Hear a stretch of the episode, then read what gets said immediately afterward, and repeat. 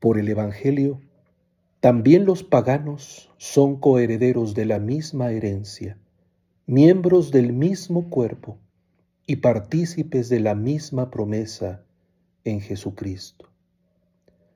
Con los magos de Oriente llegamos a adorar al Rey que acaba de nacer, porque vimos surgir su estrella en el anuncio, en el sacramento, en la caridad búsqueda llena de riesgos y de esperanza, búsqueda que brota de lo más profundo del corazón, que inquiere con la mayor agudeza de la mirada, que confía en Dios y en la existencia y se lanza audaz hacia la suprema realización de su anhelo. Muchas palabras huecas y ocupaciones ociosas amenazan con distraernos de lo verdaderamente importante.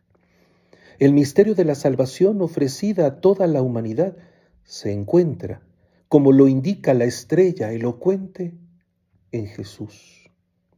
Su gracia se distribuye hoy, generosa, a través del ministerio apostólico, y dilata nuestra perspectiva para que nadie se sienta excluido, que todos se sientan interpelados a la conversión y al encuentro, a la respuesta y al gozo. La luz reposa en el niño, no nos dejemos engañar, porque también usurpan su verdad los Herodes de las artimañas. Con suma delicadeza, en un hogar sencillo y sin pretensiones, la plenitud del amor de Dios nos apunta a Jesús. A Él hemos de conocer y adorar.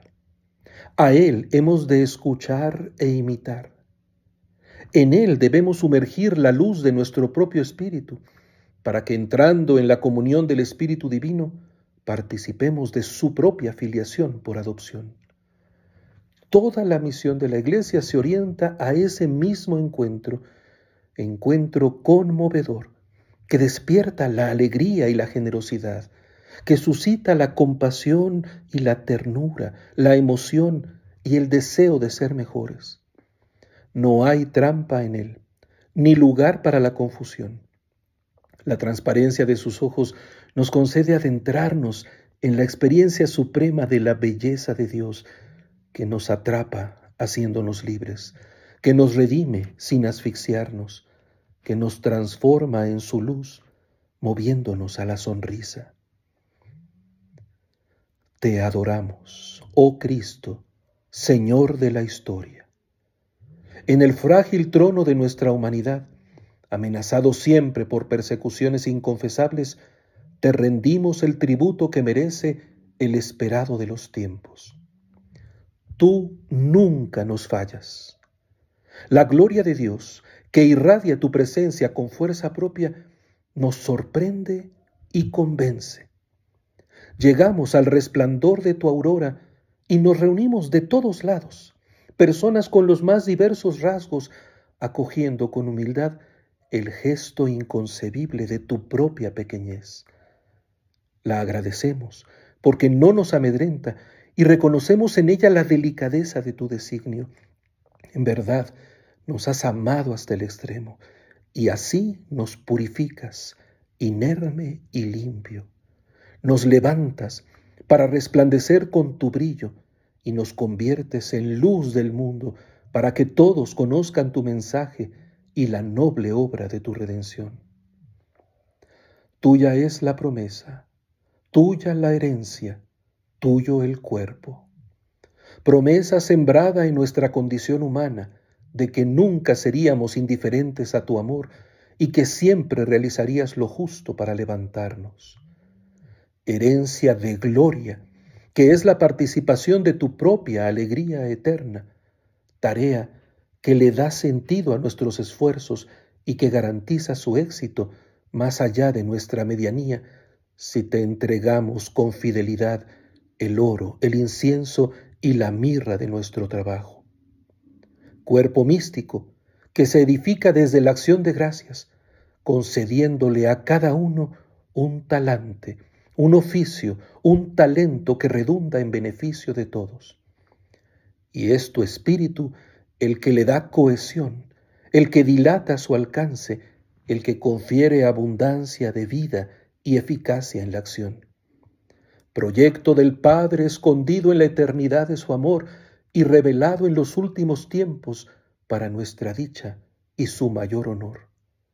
Ya no hay extranjeros, solo conciudadanos del reino, convocados a tu alabanza y al cumplimiento fiel de tu palabra. Regresaremos a nuestra tierra por el camino que nos indique el Espíritu, con la convicción que tu encuentro ha suscitado en nuestras almas, con la encomienda que tu descubrimiento ha desencadenado en nuestro horizonte. No hay rincón del universo exento de tu misericordia, ni ser humano que se pueda eximir de tu llamado.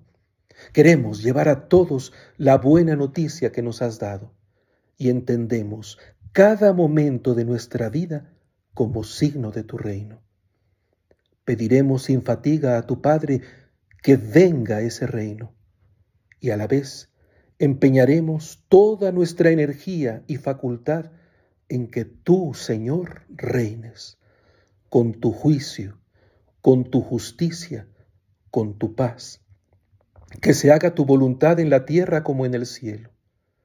La luz que disponible brilló en los cielos para quien se atreviera a levantar los ojos, ahora reposa en nuestro testimonio.